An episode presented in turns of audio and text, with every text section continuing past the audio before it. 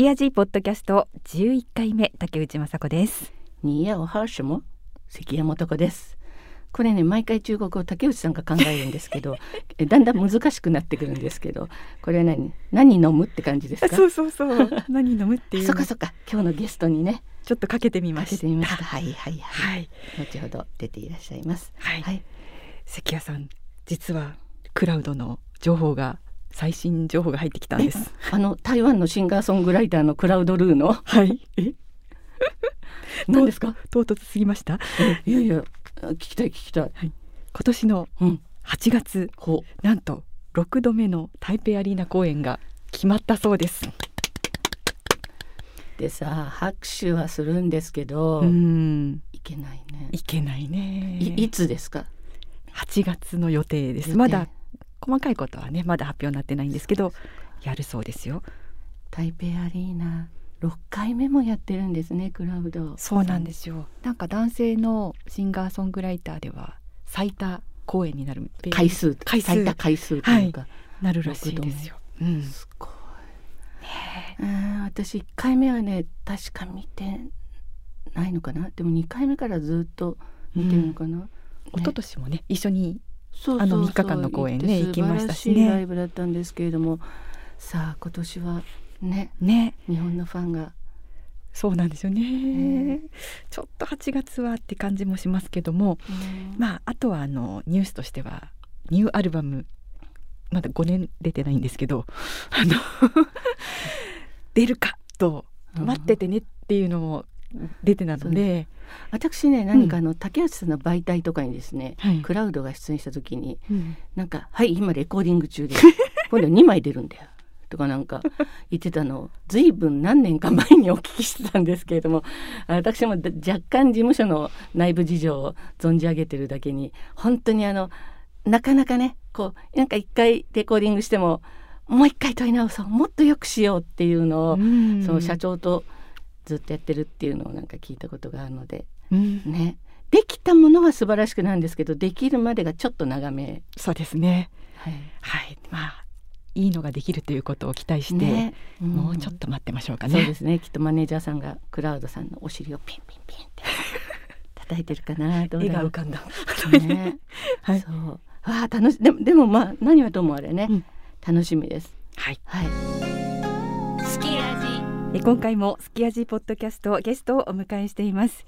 株式会社オアシスティラウンジ代表取締役の木川瑞希さんをお迎えしています、木川さんどうぞよろしくお願いいたします。よろしくお願いいたします。よろしくお願いします。ではまずは、うん。えー私の方から木川さんについてご紹介したいと思います、はい。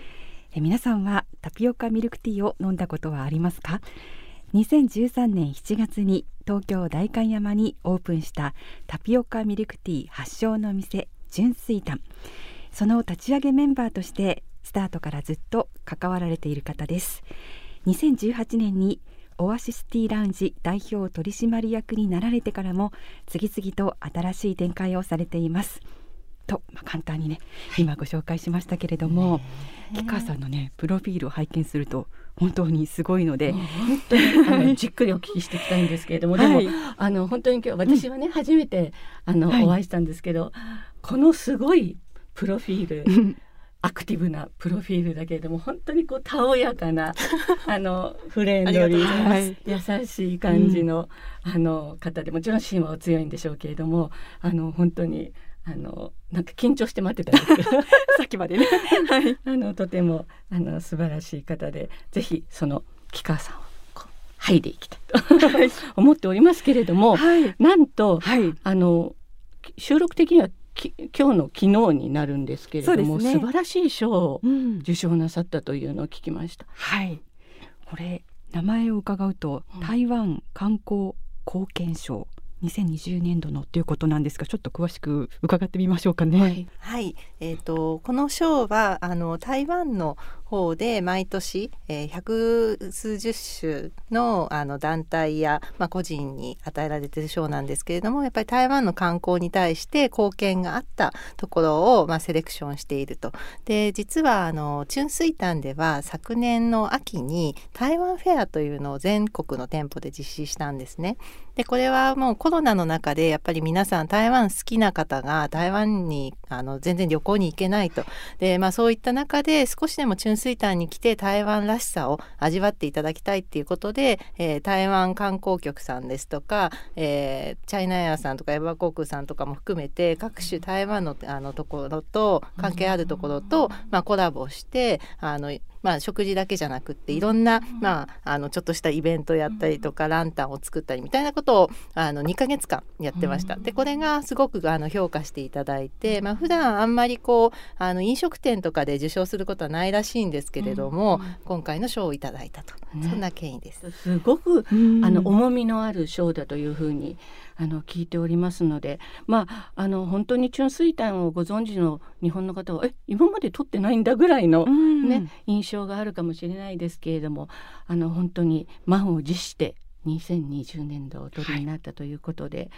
なんかあのこの時期はちょっと大変な時期でねですから少しこう励みになるようなね、感じもいたします、ね、そうですね。やっぱりあとうちはやっぱりそこに来てくださったファンの台湾ファンの方たちにもそういうことを、はい、あの言うことができるので、はい、それはやっぱり嬉しいですね、はい、先ほどねちょっとちらっとそのトロフィーのお写真も見せていただいたんですけど、うん、なんか台湾のこのなんて言ったらねちょっとグミのようなあの 島の 島影が、島のね形が中に入っててすごく。素敵なトロフィーだなと思いました。うん、本当だったら台湾に行って受賞そうなんですよ。すごく行きたかったんですけど、今年はやっぱりまだ行けないので。いつか行けることを、ね、行った時までキープしといていただいてね。はい、ねぜひあの台湾にいらっしゃった時は美味しいディナーとか出るといいですね。いいですね。と一言ながら期待してますけれども。さてそういうですね、えー、チュンスイタンの日本側日本の社長ていらっしゃいます木川瑞希さんですけれども、はいえー、まずあの千葉県にお生まれになってそれであの成田空港のそばで育ったのでやっぱり飛行機を見てっていうことでその外国への憧れっていうのはやっぱりあの強くなるもんでございますかね。そうですね、あの子供の頃すごい田舎だったのでもうこうなんか田んぼの先を飛ぶ飛行機をあのずっと見て育ったみたいな形で、まあ、いつかな乗ってみたいなっていう憧れはずっとあったと思います。うん、なんかこう木川さんのねプロフィール拝見してると、はい、なんか本当に何かこのよくそのその今飛行機好きということでしたけど、うんうん、それ以降よく海外にいろいろ行かれるようになってますけども、うんえー、そう海外に行くたびに何ですかね人生の何か転機とか、人生を模索したりっていうようなことがあるような印象を受けてるんですけども。うんやっぱ目的意識が違うのかな。うん、そうですね。しみじみ反省しますけど、ね、はい。それで、はい、その大学にいらっしゃった時に、はい、世界の NGO を調べるサークルに入ってそれでバングラデシュに興味を持って行っちゃった。そうですね。はい。行っちゃいました。バングラデシュはねまあ決してあの、まあ、貧しい方もたくさんいるところですよね。いかがでしたか、あの最初に行った時に飛行機にまさに乗ってこう着陸する時に下を見たら洪水だったんですよ。もう時期的にものすごい洪水、ね、まあ雨季は洪水がひあのひどいのでもう本当にやっぱりカルチャーショックでしたね、うん、でもこれが別に今年だけじゃなくて毎年起こってて、その中で何とかしてあの生活をしていくみたいな、もう感覚が全然違うんだなっていう。うん。でそこで具体的には何かなさったんですか？あの学生サークルだったので、はい、当時あのだんだん盛り上がってきた、えっと、マイクロファイナンスっていう、まあ、小規模融資の NGO を、まあ、調べたり、そこにこう学生のインターンを送りたいっていうことでいろんなこうプログラムを話し合ったりっていう、まあ、今でいうスタディーツアーみたいなことをやってました。それが番組ここれ初めての海外初めてではないんですけどまあその前にタイに行ったのが初めてぐらいなんで、うん、ほとんども大学1年生で初めて海外に行った頃ですね、はい、はい、親にはめちゃくちゃ怒られましたけど。ちょっと親御さん心配なさるかもしれないですね、は い、確かに、うん、でもやっぱりこれを知るってすごく大切なことだったのかもしれないですね、うん、そしてアメリカの学校にいらして、そしてまた日本にお帰りになって大学院を出てからあのマッキンゼーに入社してでここでベトナムに行くそうですね。はい。これはどういう感じで？これは割とそのバングラデシュの時からのつながりなんですけど、、はい。つかそのこう海外で、まあ、国連だったりとかがやってるような、その途上国の支援に関わる仕事をしたいっていうずっとそういうふうに思っていて、でただ何も自分がスキルがないので、マッキンゼーでまずは修行しようと思ってコンサルタントになったんですけれども、うん。まあ、マッキンゼーの中でもそういったこうあのまだ開発中の国のプロジェクトに入りたいっていうことをずっと言って社内でいろいろ探してたらあの派遣してもらえたということですね。ベトナムはどちらにいらしたのハノイに3ヶ月ぐらいいました、あそうですか、はい、首都。はい、あどういうあ印象を持たれのます初ベトナムだったので、うん。まあ、あの個人的な感想で言うととにかく食べ物が美味しくてあ もう結構ファンになっちゃいました。はいまああの状況としては鳥インフルエンザの直後とかだったのでうん割とこう社会不安があるような状況だったんですけど、はい。はいなんか思った以上にこう統制も取れていてうん。安全だなって思いましたね。う。ん。そこでベトナムに3ヶ月行った後にそのまま台湾ですか？そうまあ、日本にあの半年ぐらい戻ってきて台湾ですうね。ん。台湾にはどのくらい台湾1年ちょうどいました。でとうとうですね。その台湾にいらっしゃる時にはい。春水丹との出会い。はい。これはどどういう感じでどういう印象を持ちましたか？あのその時はもう普通にこう会社の駐在、まあ、で1年行ってるだけなので、何のチュンスイタムとも関わりないですし、うん本当におあのお客さんとして行ったんですね、はいまあ、台湾に行くともうタピオカミルクティーはいくらでもいろんなところで売ってるんで、まあ本当に、まあ、ちょこちょこ飲んでいてでたまたまあの台湾人の友達がチュンスイタンのカフェに連れてってくれた時に「えでもタピオカでしょ?」みたいな。うんうんうんあのね、でも、もうお店の内装がいきなり全然違うんですよね。確かにねで、え、なんだろうこの素敵なお店みたいな、うんうんうんこんな台湾におしゃれな店があるんだっていうので、まず最初びっくりしました。うん。そして実際飲んだり食べたりしていかがでした？はい、あのやっぱりお茶がすごく美味しいので、今まで私はこうタピオカミルクティーって言ったらこうタピオカが主役みたいに思ってたんですけど、あお茶が主役ってこういうことなんだっって思ってすごく感動しましたね。もうある意味ハマったという感じですか？そうですね。何食べても美味しいですし、うん。その食事もスイーツも含めて、うん。これすごいなって思いましたやっぱり。たくさん通いました。あのたくさん通いました。あのなんかこう仕事で辛い時とかによくストレス発散に 行ってました。あちこちありますしね。うん。そこでじゃあ春水炭がもうインプットされたそうですね。もう大好きなお店の一個でしたね、はい。でそこからこう春水炭にこう関わっていくどどういう感じで関わって実はあのその後にあのチュンスタンで日本でチュンスタンに関わるまでに10年ぐらい経ってるんですよ。はい、2004年にから5年に台湾にいて、うん。でも日本でチュンスイタンがオープンしたのは2013年なので、はいはい。はい、それまでの間ほぼ何のこうち直接のチュンスイタンとのコンタクトはないんです私。はい。ただあのずっとその台湾の駐在終わってからもお茶は大好きだったので、で、まあ、ちょこちょこ台湾にも行ってましたし、うん。あの行くたびに美味しいお茶飲んでで、うん。日本であのお茶の資格はいを勉強したりとかはしてました。うん。中国茶中級氷茶院？はい、これはどういう資格なんですか？これはいわゆるあの中国茶の茶葉を、うん。まあ、見分けてその飲み分けるみたいなのであの、うん。ワインでいうとソムリエさんみたいなソムリエさんのその味うんテイスティングをできるかどうかっていうところですね。そしてそして？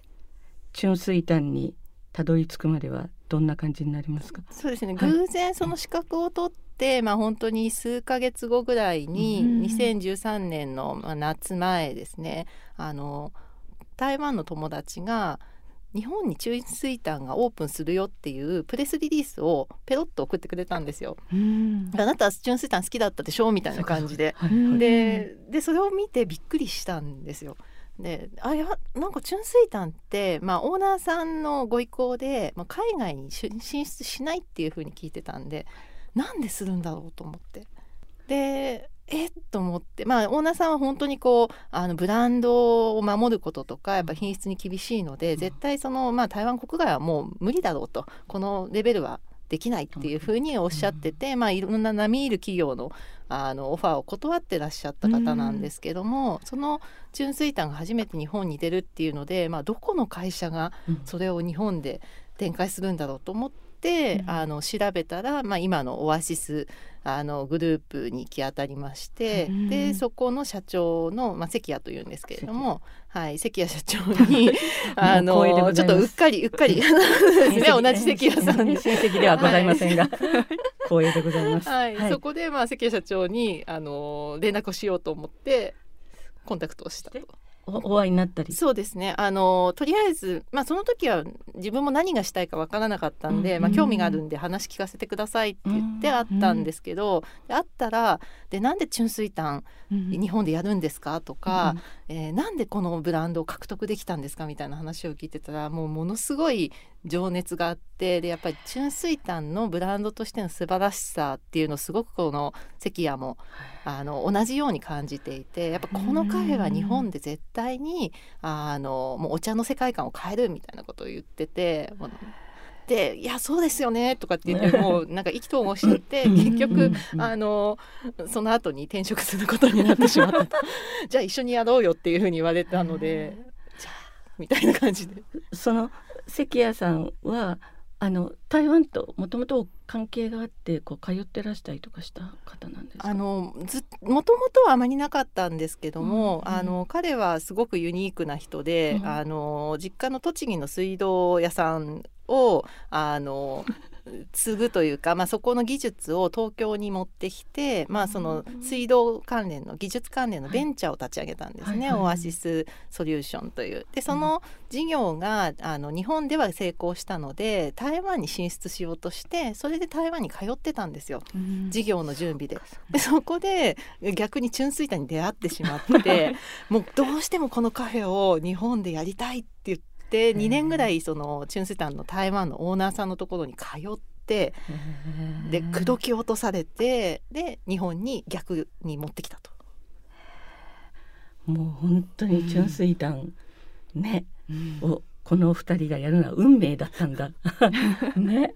あの面白いのが2人とも飲食をやったことがなかったっていう でも純粋弾はやりたい。そうですね。うんそれだけのものがあると。純粋炭のね魅力が。ね。うんそして2013年に代官山にとうとうはい。オープン。そうですね。この時はまだ日本にタピオカミルクティーとかない。ほぼあの海台湾から来たブランドってほぼなかったです。あ。そもそも、はい、日本国内で、あのもうその前の第二次タピオカブームとか言われてたんですけど、はい。原宿でこうクレープとタピオカが一緒に屋台で売っててあーみたいなのはちょっと昔からあったと思うんですけどいわゆる専門店はなかったですね。じゃあ本格的な台湾のはい、ものが入ってはきてなかった、はい、でもねなんかインタビューを拝見したらうん。3年間は赤字だったとか 嫌だったら そのあ通りです。カットカットいたしますけれど いやもうあの人気ではあったんですけれども、まあとは言っても1店舗しかなかったですし、うんで純粋炭ってすごくその世界観を大事にするので、うん。お店も割とこう素敵なお店を作ってね、うん。まあ費用もかかりますしスタッフも社員をしっかり揃えて、もう技術を磨いてみたいなこう投資がめちゃくちゃかかるんですよ、ちょっと。なのでやっぱり本当に最初の3年間っていうのは赤字でしたね。そのねリクープっていうんですか、うん。ねかかったお金を回収するのにお時間がかかったと、はい、かなりかかりました。それはあれですか例えば台湾のその純粋炭の社長とかが来て「うんまだまだだな」とか例えば「うんなかなかいいじゃないか」とか そういう話はあったりしたんですかあの台湾の品質を管理している方々っていうのはもう結はい構しょっちゅう日本に来て、もう各店のあの技術レベルをすごい細かくチェックされるんですよ。ものすごい細かいですね。もうそれが一番あのしかも指摘されるし怒られるんですよ。お店が赤字のこととかはそんなに怒られないんですね。はい。素晴晴らしいですね。もうタピオカの味がもうちょっとでも落ちたら激怒されます、本当に。それで美味しく私たちはいただけてるって感じですけどね。ね 今日は本当にあの持ってきていただいて私たちも飲みながら飲まね。せていただいて お話ししてるんですけれども改めてこうレベル違うなって感じ。美味しい。美味しいですね。ううんん。あとあの私ちょっと伺いたいのが、一号店がオープンした時、その当時の何かこう今だから言えるエピソードみたいな何かありますか？そうですねあのやっぱり最初大変だったのは、あの誰も飲食店をやったことがない人が はい。店をオープンすることのうんなんか大変さみたいなのがありまして、まあ、うんあの関谷はこう自分でベンチャーを立ち上げているので事業会社の社長としては当然経験がありますし、私はマッキンゼーで10年間あのマッキンゼーのもう一社でこ10年間足掛けコンサルタントをやってたので、そういう意味での専門的な経験はあるんですけれども、うん。もうそれよりもやっぱりこう日々来るお客様に本当どうやって対応するのかとか、う んそういったところのノウハウが全然なくって、もう急いで2人でもう手分けして、もうあのなんかこう知ってる人探せとか。う んもうあおとー。例えばドリンクしか最初はほとんど出していなかったんで、じゃあ食事のメニューを、うん。あの増やすって言った時に、まあ、どうやって日本でその調達するのかとか、うん。作るのかみたいなのももう本当ゼロからあのでものんびりやってたらお店潰れちゃうと困るんで、急げって言ってやっててもうあの本当ガチャガチャでしたね。はい。なのでお客様はもう店の前に行列ではい。もう押しかけていらっしゃるんだけど、もう内部はガッチャガチャみたいな感じで、そっか。はい。まあ、それもでも今はいい思い出ですうね。ん。すごくあの代官山のところに行列してるうん。イ,、イメージがすごい今ものインプットされてるんです。そうかでもやっぱり中の人は大変だったんですね。うん。ね なるほど。関谷さんはどうですか？あの純粋炭あの普段、はい。まあこれまでとか。わ。まあ私はですね、その、うん。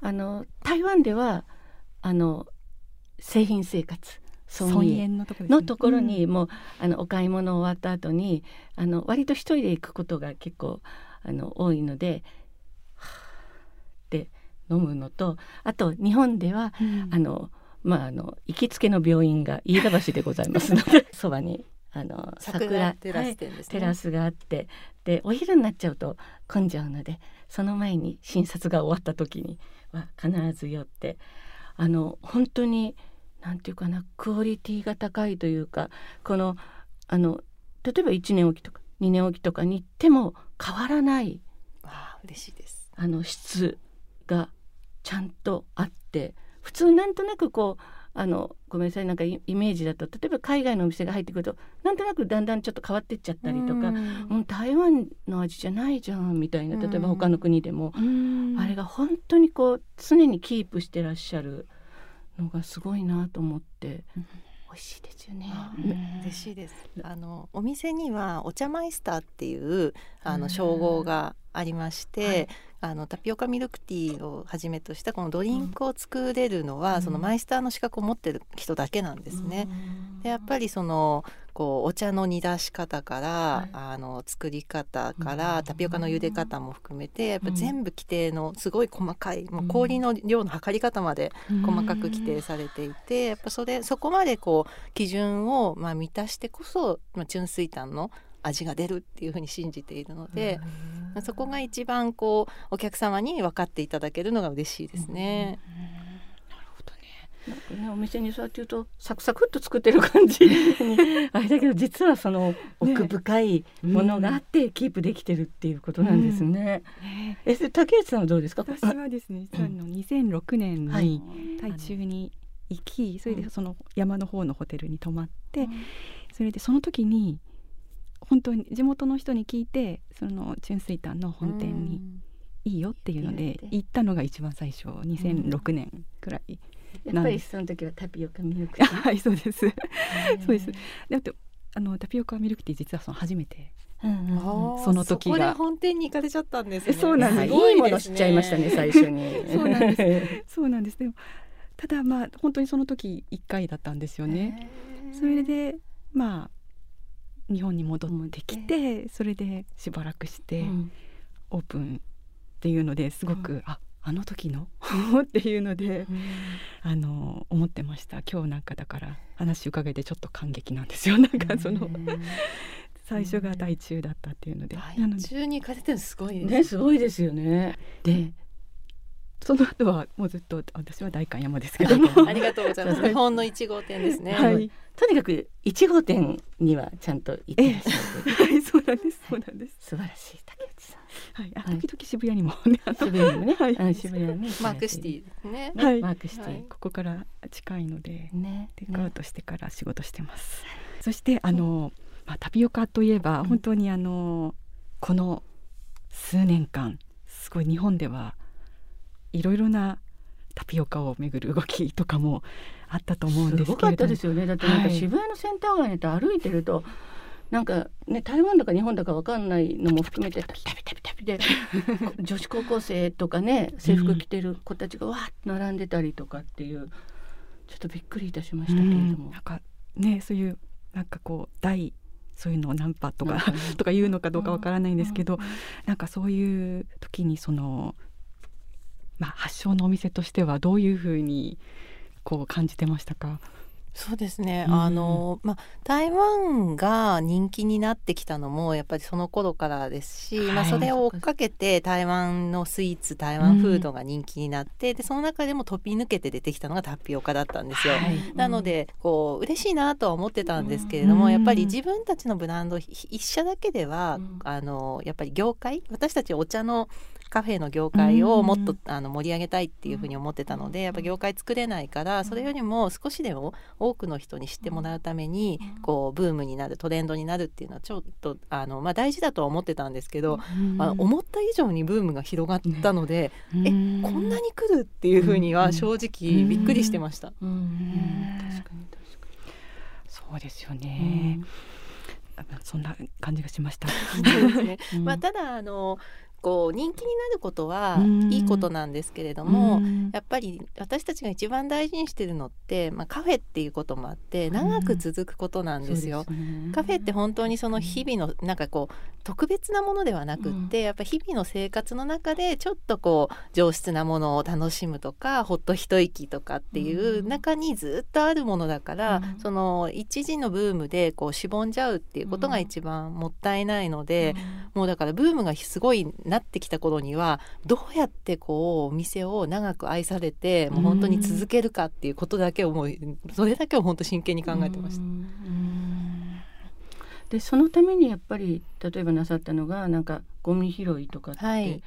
あのうんねやっぱりそのまま置いて帰っちゃう人とかがいるからそういうものをこう街からなくそうとするとか。そうですね。はい。うん。やっぱりあのタピオカゴミの問題はそのブームの時にすごくあの指摘された問題だったのでやっぱそんな中でこう少しでも自分たちにできることってなんだろうって言って、まあ、お客様と一緒にゴミ拾いをしたりとか、うん。表参道でやってたんですけど、うん。まあ、あとゴミ箱をちゃんと設置するとか、うん。そういうこうあのちゃんと社会の中で共生して、うん。あの愛されて生き残っていけるブランドになるっていうことはすごくあの力をかけてましたね。まあ、台湾ではやっぱ30年以上やっていてそういうこうあの人々に密着したお店になってるんで、うんやっぱ目指すのはそこかなと。普通に行ける感じね。うんそうですね。あのねあとお客様がずっと並ばないとん買えませんっていう状態も早く解消したくって。うんあのそうするとやっぱり行きたくなくなっちゃう人っていらっしゃるじゃないですか。そんなうん。30分も1時間も並べないようん。ってなるので、うん。あの早めにこうあのつまたぴっていうんですけどモバイルオーダーで事前注文ができるっていう。うん。予約しといてあの携帯で。そうです。ピックアップするだけっていうのをやったりとか、ああそれいいですうん。ね。ぜひあのご活用ください。ね。はい。あとあのさ先ほどちょっとお話に出てた、あの、えー、チュンスイターにお茶マイスターが、はい。あいらっしゃるっていうことなんですけども、それはこうなんていうんですかね、何かこう社内で研修されたりとか、はい。そういうの。はい、あのまあ社内資格なんですけれども、うん。まずあの入社したらそのお茶をあの上手に入れられるようになるまで、まあうん。早い人でもまあ数ヶ月ですし、うん。まあ人によっては本当に半年ぐらいかけて、うん。あのしっかり研修をして。あのまあ、お茶のそのこう入れるっていうのもそうですしあと知識も大事なんですよね、お客様に、うん。あのちゃんとご説明ができるだけの知識をしっかりとつけるっていううん。ことを、うんまあ、やってる人だけがあの実際にお茶を作ってるっていう状態です。純粋炭は香料を入れないというふうにあのなんかインタビューに書いてあったんですけれどもやはり他のところは例えばその香料で、まあ、ごまかすって言葉悪いかもしれないけどもちょっとその葉っぱの弱さとかそういうものをこうカバーするっていうようなことをしてませんよっていうことなんです。そうですねあのやっぱりお茶の味に本当にこだわるっていうところで言うと、まあ、純粋炭の原則としては本物しか使わないと。なので香りもお茶従来茶葉従来の香りとか例えばジャスミンティーであればジャスミンの花で香りをつけるんですけども本物のジャスミンの花を使った香りしかあの使わないっていう風にすごく厳しく決めてますね。確かにお茶が美味しいんですよ、美味しい。そのタピオカミルクティーとかに使われてるお茶もあるんですけどあの台湾茶という、はい。あのアリさんとかアリさんとか。金銭とか、はいそうです。はいはいいうお茶もうん。あるんですけど、はい。すごく美味しくうん飲めるんです。ありがとうございます。やっぱりそれをだ出すっていうのはやっぱりうんなん。か自信というか、やっぱりお茶をちゃんとしたのを出してますよっていそううですね。ねことの証なのかもしれないですね。うん。はいうん。ちょっとねここまであの聞いてるとやっぱり皆様ぜひ純粋炭ね、うん。行ってもう一度お茶をちゃんとなんかずーっとこのなんかスーッとストローでね タピオカチューくちゃくちゃみたいな感じであの飲んじゃう時もあるんですけどぜひお茶をね。そうですね。うん。あの皆さんで。割とやっぱりこうタピオカ以外は飲んだことありませんっていう方がまだすごく多いんですけど、多分今店舗のメニューの中で言うとタピオカのメニューってきっとまあ3割ぐらいだと思うんですね。うん。でそれ以外は本当にいろんなあのアレンジティーとか、あと台湾茶ストレートの台湾茶とかもありますんでもうそうすると本当にこうお茶そのものをより幅広く体験していただけるかなと思います。あと、うんあの食事も麺とか充実してますね、うん。台湾ヌードルはすごい人気があるんですよ。美味しいですよねあれ。私結構麺好きで、うん。あの最近だとあの豆ちゃんうんであります。あーはい。あれをベースにした、はい。あの鶏が入ってはい、る、豆醤ジータン麺はいですね。うん。がすごくハマっていて、うんうん。それであのその麺うん。であの食べたことも何度もあるんですけど、はい。ついこの間よく見たらなんか春雨に変更かって書いてあったのですごいよくご存知で。試してみたんでへそう。ー。なんでちょっとこう気分で。え麺を春雨に？そうなんですよそうなんですそうやっぱなんです。ヘルシー志向の方うん。もはい。うちすごく多いので、あうん。ー確かに。あとちょっと小腹 うん、空いてる方とかそれにしてみるのもね、うん、いいかもしれない。ね。私はね5つの香りのなんだっけウーシャン。ウシャンタンメン。タンメン。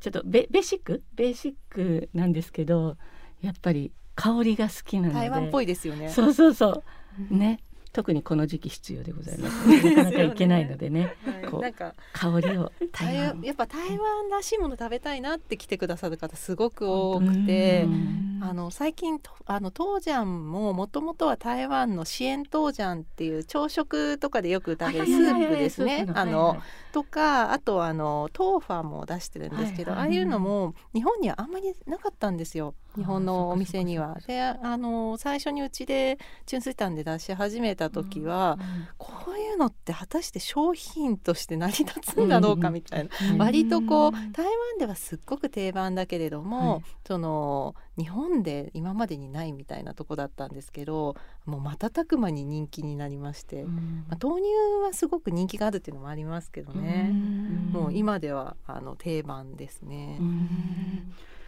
そうなんだ。なんかねお昼にランチタイムだとこうセットドリンクとかでなんかすごくあのお得感があるなっていう。結構お腹いっぱいになるんですよね。はい、ね。うん、だから本当におお昼がっつり食べたい方でも大丈夫じゃないかなっていうね。うん、そうですね。うん。結構あのタピオカミルクティーのドリンクしかあの召し上がられたことない方がお、うん。まだ多いと思うんですけど台湾のあの本家の春水炭はうん。割とだからカフェというかカフェレストランみたいな感じなんですよね。うんかなりお食事が充実していて、うん。みんなあの店内でお茶飲みながらご飯食べながらなんかおしゃべりしてうん。のんびりするみたいな、そういう感じが早く日本でもあのもっと定着するといいかなっていうふう本に。当ですね。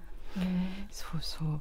なんかそのあの春雨にね 戻ってるけど 春雨に変更した時うん。にちょっとお店の人といろいろちょっと話をしていて、うん。店内のうん。そのあちこちにうん。このお花が飾られてて、はい。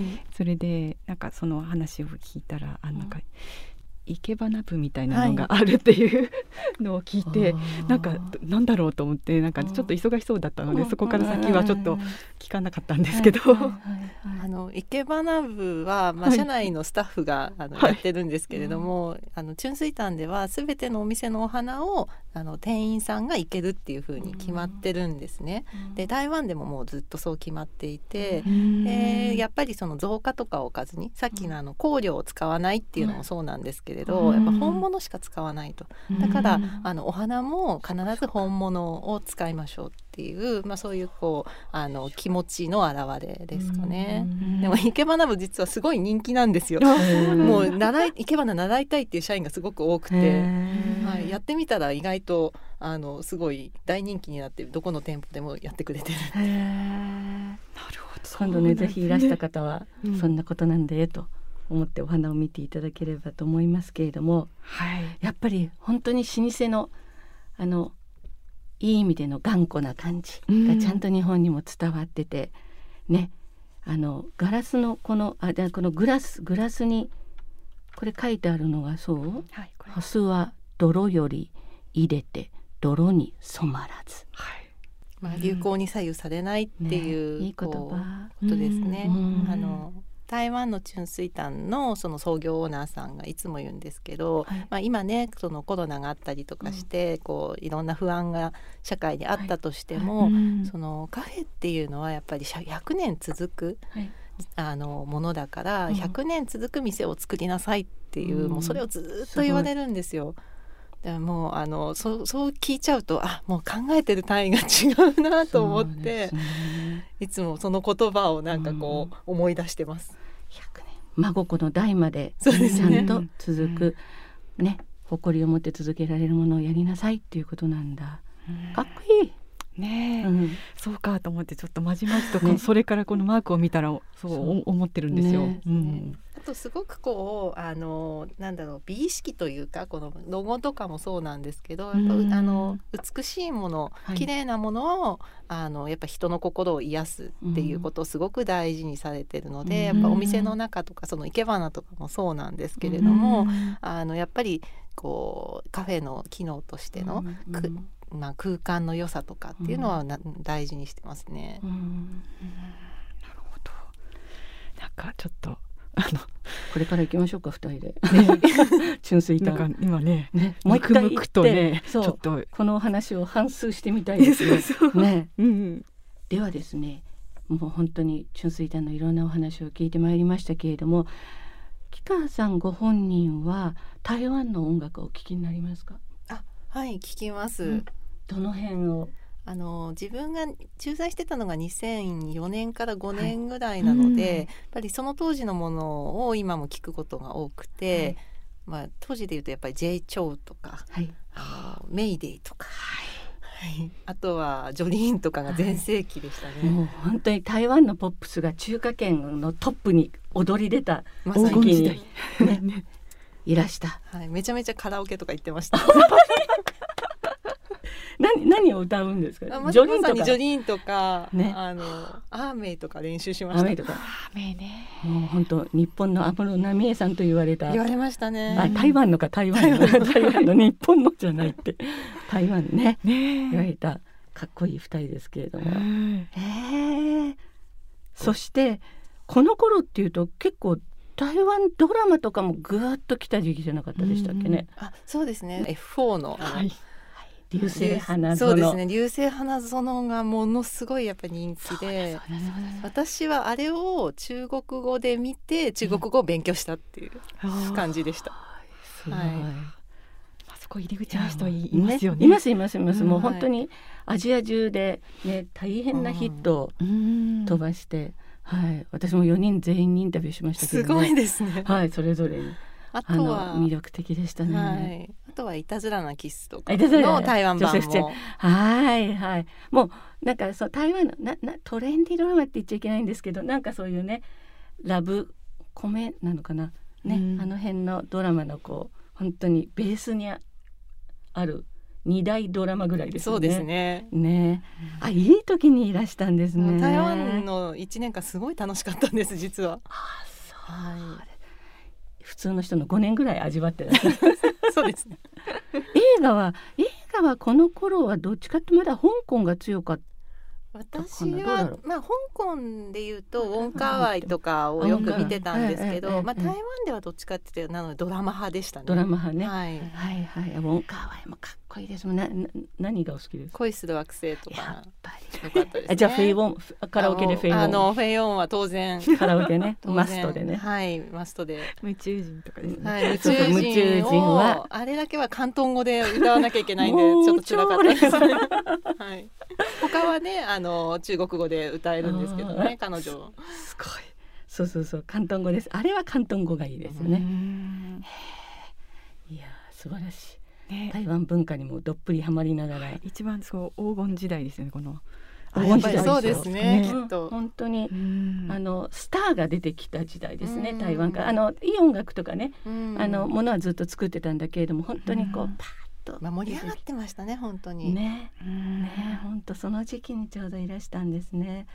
さてそんな春水団、はい。日本を引っ張っていらっしゃる木川さんですけれども、はい。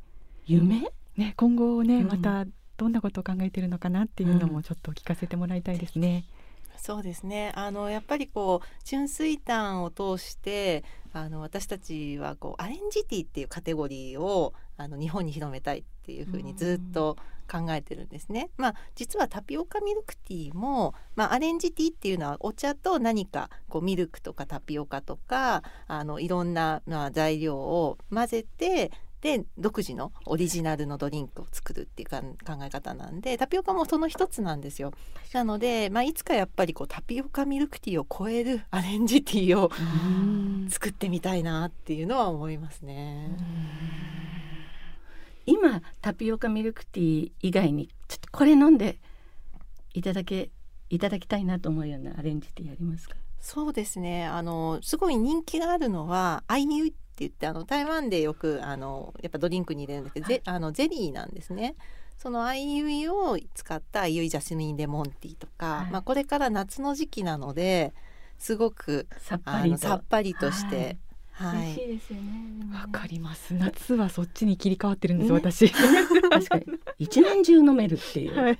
あとですねアレンジティーの一つなんですけれども、今度6月7日から発売する果肉茶というシリーズがありまして果物のあのそうです。果物の果肉のお茶っていう名前で果肉茶第1弾はメロンなんですけれども、えー。はい、メロンあのしかも生のメロンがたっぷり入ったお茶ですね。ジャスミンティーと掛け合わせてます。メロンをかけるジャスミンはい、しかもこのメロンがあの国産メロンで生のメロンっていうフレッシュフルーツを使うっていうのが、まあ、今回のコンセプトなんですよ。贅沢な感じですね。贅沢。うん。はい、おお茶お茶のあのやっぱりこうバリエーションにどんどん挑戦していくっていうことと、まあ、今まで私たちこう台湾のものを日本に紹介することを、まあ、ずっとやってきたんですけれども、まあ、今度はこう純水炭の持ってるお茶をあのアレンジするっていう力を使って、まあうん、日本の国産フルーツをもっともっとこう盛り上げたいみたいなイメージで作ってます。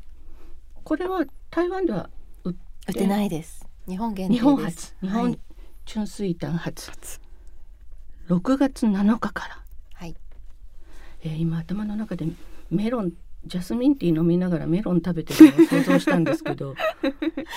そうでもそういうイメージの味になってます、ね、はい。で果肉感がたっぷりあって。果肉感。ちょっとこれは。6月7日行きましょう。手帳に。手帳に書いてこれは楽しみ。そうするとその果肉茶ってこれからもまたもしあれでした第2弾そうですね。違うフルーツを使ってまあコンセプトは国産のフレッシュフルーツを使って美味しいお茶をっていうことなんで、これは楽しみ、ね、夏に向けていいですね、えー、うん。日本初っていうのはまた素敵。そうですね、うん、はい、ね台湾で人気になったらももっと素敵、ね、逆輸入あの逆輸入とかあのでもあるんですよ。もともと抹茶のタピオカミルクティーは日本で発売してすごい人気が出たので今台湾でも逆輸入しています台湾の人本当抹茶好きですもんね。そうですね。うん、だから私台湾から来たなと思ってた。あそう。楽しみでございますね。常に新しいことにこう挑戦し続ける純粋炭はい。ね。だけどプライドはね伝統は崩さず。崩さず。大事です、うん、はい 今回のゲストはオアシスティラウンジ代表取締役の木川瑞希さんにお越しいただきお話を伺いました。木川さんどうもありがとうございました。ありがとうございました。すき味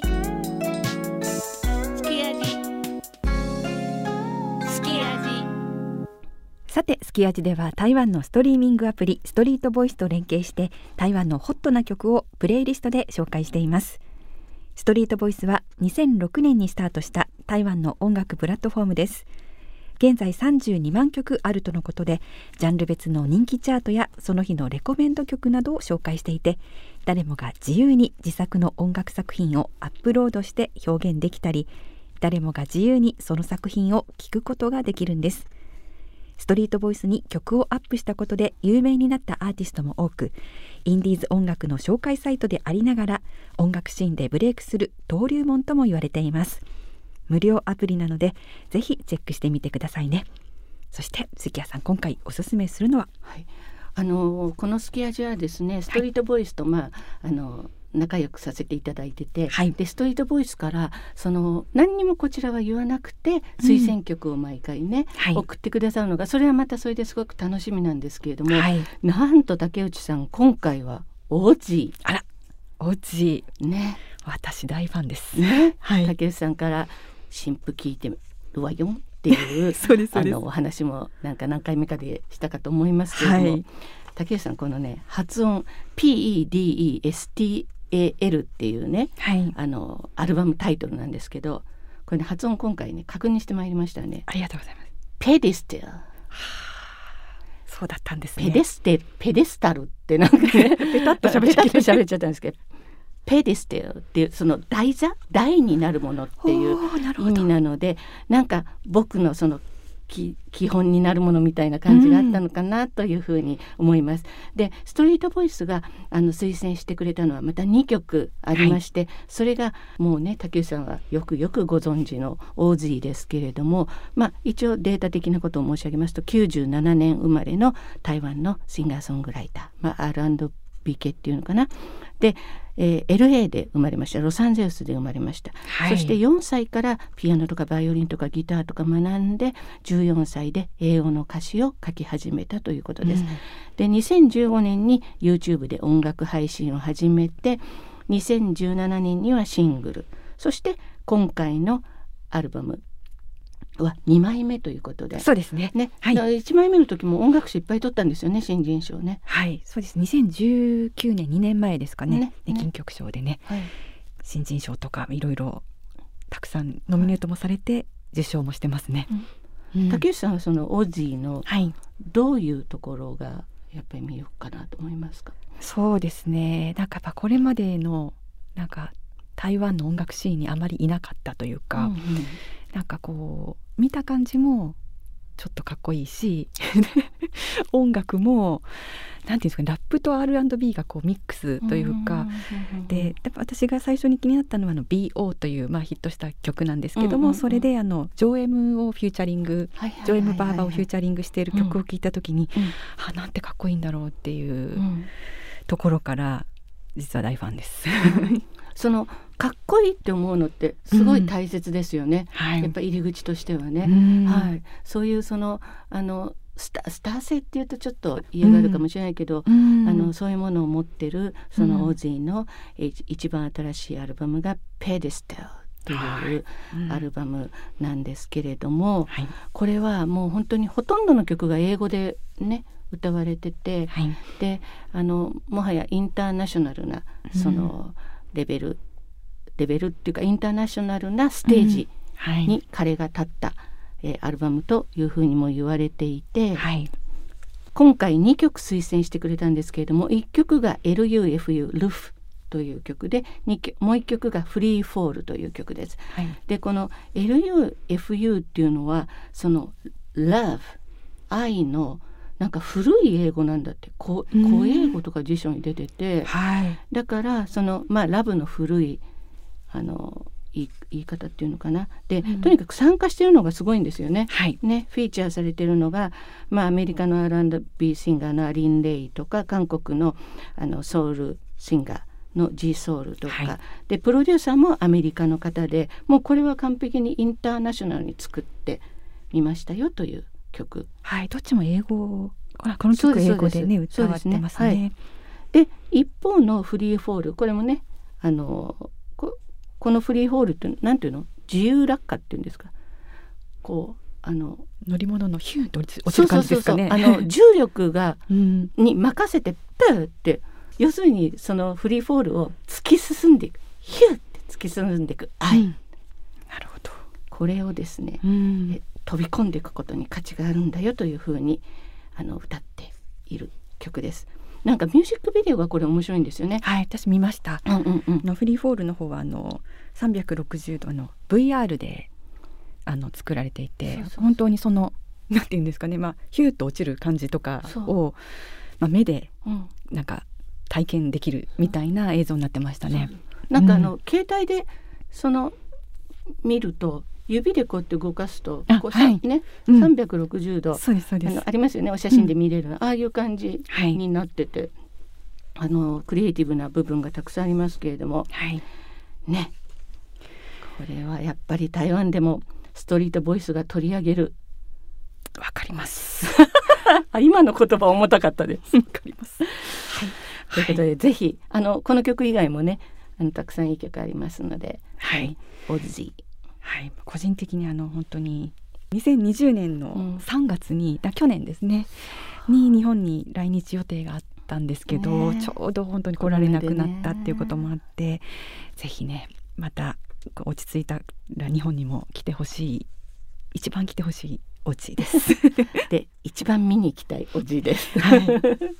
ぜひインタビューもお願いします。本当はい、はい楽しみにあのまたねあの彼生オッジに会えること。をはい。楽しみにしながら待ちたいと思いますけれどもぜひそれまではペデステルはい。聞いていただければとプレイリストでチェックしてください。はい。ということで今回もたくさん喋りました。そろそろエンディングの時間です。はいはいはいはい。木川さんね。ね潜水艦の木川瑞ね希さん、可愛らしい方で、はい、はい。でもなんかねこれまでのことを伺うと本当エネルギッシュと言いますか。うん。やっぱりあのひけらかさないけどね本当に着々とうん、ねそんな感じですね。ことを積み上げてうん。あの今に至ってらっしゃるのがよくわかりましたね。はい。女性として本当にすごいなと思いますよね。はい。でさっきあのねお話にも出ましたけども果肉茶、そう。えー、果肉茶メロン。生メロンとジャスミンテジャスミンィーはい。の掛け合わせたこお茶れでね。両方とも大好きでも。うん、ちょうどね6月7日からでしたよね、はい。から1ヶ月7月6日の限定ってことなので、そうなんですよね。一ヶ月しか売らないんですよね。そうなんですよ。逃さないように。手帳に書いちゃったりとかして。はい、でさっきなんか木川さんがおっしゃってたのは、ねあのあらかじめこう何？予約あはい。して、それでピックアップうん。すればいいっていうシステムが、ああるって聞きましたよね。えっとスマタピ、スマタピね、うん。はい、それを予約しとけばしとけばすっとねね。お時間がなくても、うん、待たずにね受け取れるので、ぜひ日本初、うん。日本純水炭初。カニクチャメロン。うん、楽しみだな。ねえということで、すき味の番組プレイリストもぜひチェックしてください。フォローもお待ちしています。そして番組の感想はハッシュタグすき味でつぶやいてください。えー時々ですけどね、すき味のステッカーもプレゼントしています。うんぜひゲットしてください。でまたインスタグラムでは番組のオフショットなどもアップしています。ということです。はい、楽しんでいただければと思います、はい。じゃあ関山とこと竹内雅子でした。再见